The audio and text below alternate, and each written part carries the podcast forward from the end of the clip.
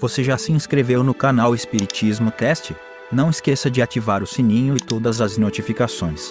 Assim te informaremos quando houver novos vídeos. E ajude a manter este trabalho voluntário, clicando em Seja Membro. Com isso você nos ajuda a produzir mais conteúdo sobre nossa rica doutrina, com a melhor qualidade técnica possível. E não se esqueça de clicar no like e compartilhar com seus amigos. Gratidão pela sua presença.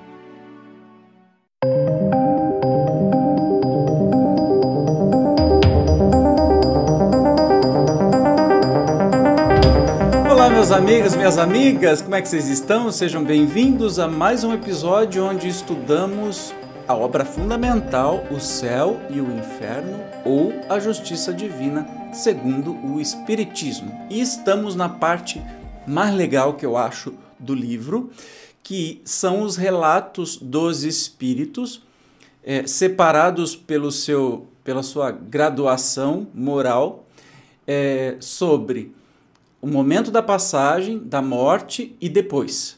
Como é que eles se sentem, o que. E você tem os relatos dos mais variados possíveis. Isso que é muito legal. Porque você tem uma grande variedade, por exemplo, de espíritos felizes em todos os graus. Você pode ser um espírito feliz do grau 1, você pode ser um espírito feliz do grau 10, você pode ser um Jesus da vida, né? E tem espírito mais feliz que Jesus. Olha que doideira. Hoje nós vamos ver um espírito chamado Six Denier, sei lá se é assim que fala, um homem de bem morto por acidente e conhecido do médium que recebeu essa comunicação quando encarnado. Essa comunicação foi dada em Bordeaux em 11 de fevereiro de 1861. Então, que acidente será que é esse, né? Podeis dar-nos qualquer, quaisquer detalhes sobre a vossa morte? Depois de afogar-me, sim. Então, aí a gente já começa a entender qual é o acidente, ou seja, ele morreu afogado, né? E por que não antes? Porque já os conheceis, o médium conheceu-os efetivamente. Então, assim, os detalhes não precisa porque os, o médium já tinha conhecimento de, de quem ele era, o que, que ele fez, etc. e tal. Então, vamos aí ao texto para ele entender o que, que, o que, que era. Quereis então descrever as vossas sensações depois da morte? Permaneci muito tempo sem me reconhecer, mas com a graça de Deus e o auxílio dos que me cercavam, quando a luz fez, inundou-me. Confiai, e encontrareis sempre mais do que esperardes. Nada existe aqui de material, tudo fere os sentidos ocultos sem auxílio da vista ou do tato, compreendeis? É uma admiração espiritual que ultrapassa vosso entendimento, porque não há palavras que a expliquem. Só a alma pode percebê-la. Bem feliz foi o meu despertar. A vida é um desses sonhos, que, apesar da ideia grosseira que se lhe atribui, só pode ser qualificada de medonho pesadelo. Imaginar que estáis encerrado em calabouço infecto onde vosso corpo, corroído pelos vermes até a medula dos ossos, se suspende por sobre a ardente fornalha, que a vossa ressequida boca não encontra sequer o ar para refrescá-la, que o vosso espírito aterrorizado só vê ao seu redor monstros prestes a devorá-lo, figurai-vos enfim tudo quanto um sonho fantástico pode engendrar de hediondo, de mais terrível, e transportai-vos depois e repentinamente a delicioso Éden. Olha que curioso, né? É, não é a primeira sensação, a primeira descrição de um espírito feliz que diz que estarmos neste planeta, né, nesta vida, é das piores coisas possíveis quando você desperta do outro lado. Você, é, é assim, é absurdamente diferente. Lembrando, são espíritos felizes que estão falando. E nós estamos ouvindo aí o relato de um espírito que morreu afogado, que foi um despertar tranquilo, gostoso, maravilhoso. Olha, zero sofrimento, mesmo dependendo da causa da morte, coisa que a gente já estudou isso aqui antes, né? Mas ele continua. Despertai cercado de todos os que amastes e chorastes, vede, rodeando-vos, semblantes adorados a sorrirem de felicidade, respirai os mais suaves perfumes, desalterai a ressequida garganta na fonte de água viva. Senti o corpo pairando no espaço infinito que o suporta e baloiça, qual a flor que da fronde se destaca aos impulsos SOS da brisa? Julgai-vos envolto no amor de Deus, qual recém-nascidos no materno amor, e tereis uma ideia, aliás apenas imperfeita, dessa transição. Procurei explicar-vos a felicidade da vida que aguarda o homem depois da morte do corpo e não pude. Será possível explicar o infinito àquele que tem os olhos fechados à luz e que não pode sair do estreito círculo que o encerra? Para explicar-vos a eterna felicidade, dir-vos-ei apenas: amai pois só o amor faculta o pressenti-la, e quem diz amor diz ausência de egoísmo. Sensacional, não tem nem palavras, né, para explicar. A pergunta: a vossa, a vossa posição foi feliz desde logo que entrastes no mundo dos espíritos? E a resposta: não. Tive de pagar a dívida humana. Meu coração pressentira o futuro do espírito, mas faltava minha fé. Tive que espiar a indiferença para com o meu Criador, porém a sua misericórdia levou-me em conta o bem insignificante que pude fazer, as dores que resignado padeci, apesar de sofrimentos, e a sua justiça, cuja balança os homens jamais compreenderão, compreenderão tão benévola e amorosamente pesou o bem que o mal depressa se extinguiu. Fantástico, hein? Podereis dar-me notícias da vossa filha, que, morta, quatro ou cinco anos antes? Está em missão aí na Terra. Olha, já está encarnada a filha.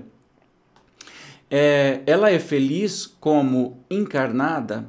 Notai que não quero fazer perguntas indiscretas. Sei.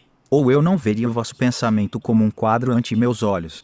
Minha filha não é feliz, encarnada. Pelo contrário, deverá provar todas as misérias terrenas, pregando pelo exemplo as grandes virtudes de que fazeis simples vocábulos retumbantes ajudá-la e, no entanto, certo de que lhe não será penoso superar os obstáculos, pois está na terra em missão, e não em expiação. Tranquilizai-vos por ela, e obrigado pela lembrança. Neste comenos, experimentando dificuldades em escrever, diz o médium. Olha que interessante. Então, a filha que tinha morrido cinco, cinco anos antes, quatro ou cinco anos antes, já estava encarnada e estava, e ele deixa muito bem claro: olha, eu estou ajudando, eu vou ajudá-la né, a superar, ela não é feliz, pelo contrário, ela está encarnada, só que ela está em missão e não expiação. O que quer dizer uma coisa com a outra? Missão é quando o espírito se encarna num mundo de provas e expiações, ou até pior que esse, com o desejo ardente de ajudar alguém, uma família ou o próprio planeta a evoluir. Não está pagando nada. Está fazendo isso porque quer, ajudando porque quer, como fez Jesus, como fez Gandhi, como fez Chico Xavier, como fez, fez tanta gente maravilhosa, Madre Teresa de Calcutá, Irmã Dulce e tudo mais. Estão encarnados porque querem ajudar o outro. Não precisariam mais encarnar.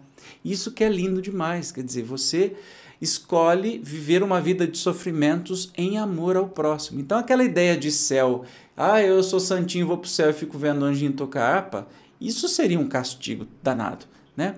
Porque a, a, a recompensa de quem ama é o amar, é poder amar, é poder exercitar este amor. Então isso é lindo e maravilhoso.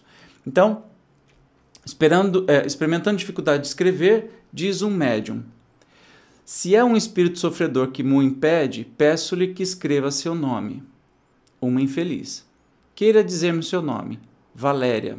Olha que interessante. Então, o médium está perguntando porque está com dificuldade de escrever e quem estava junto, né? Valéria. Podereis dizer-me o motivo do vosso sofrimento? Ela diz: Não.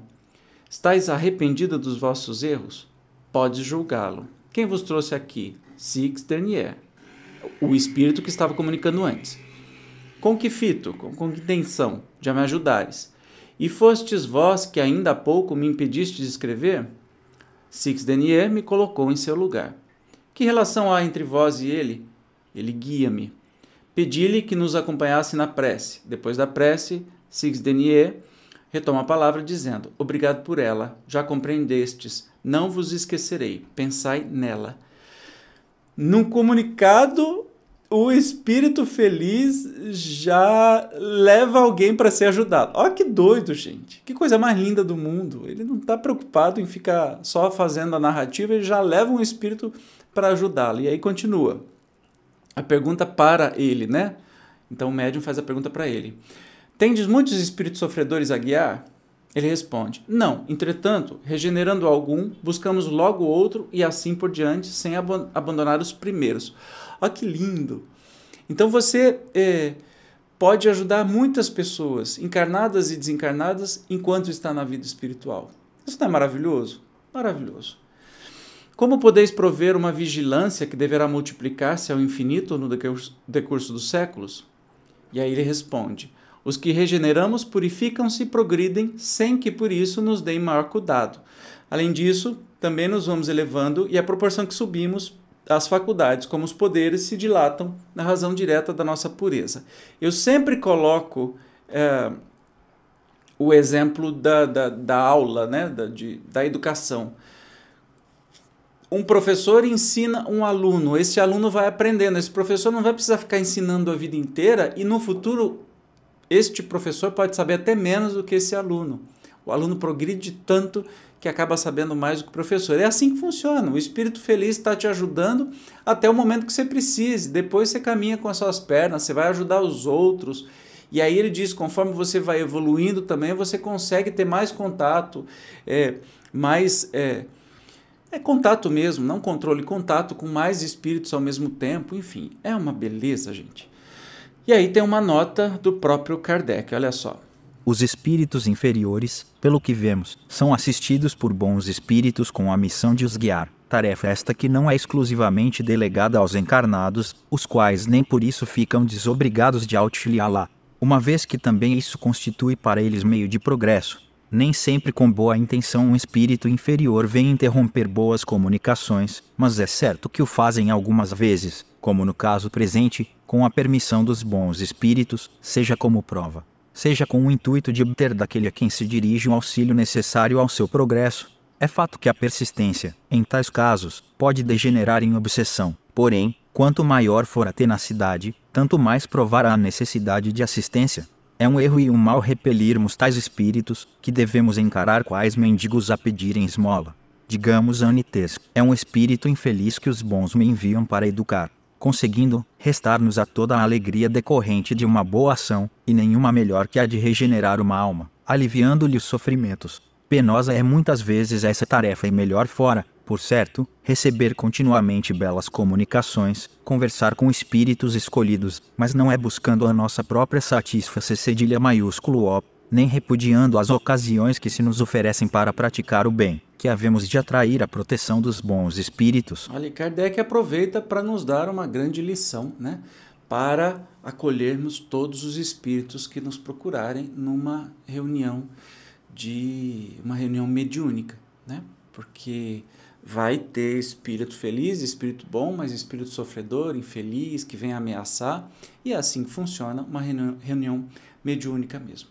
Lindo, né? Mas vamos continuar, tem muito espírito feliz ainda para a gente estudar. Na próxima, nós vamos conhecer o doutor Demoire, Demoire, sei lá como é que fala, que foi falecido em Albi em 25 de janeiro de 1865. Novos relatos, eu te espero como sempre. Tchau, até lá!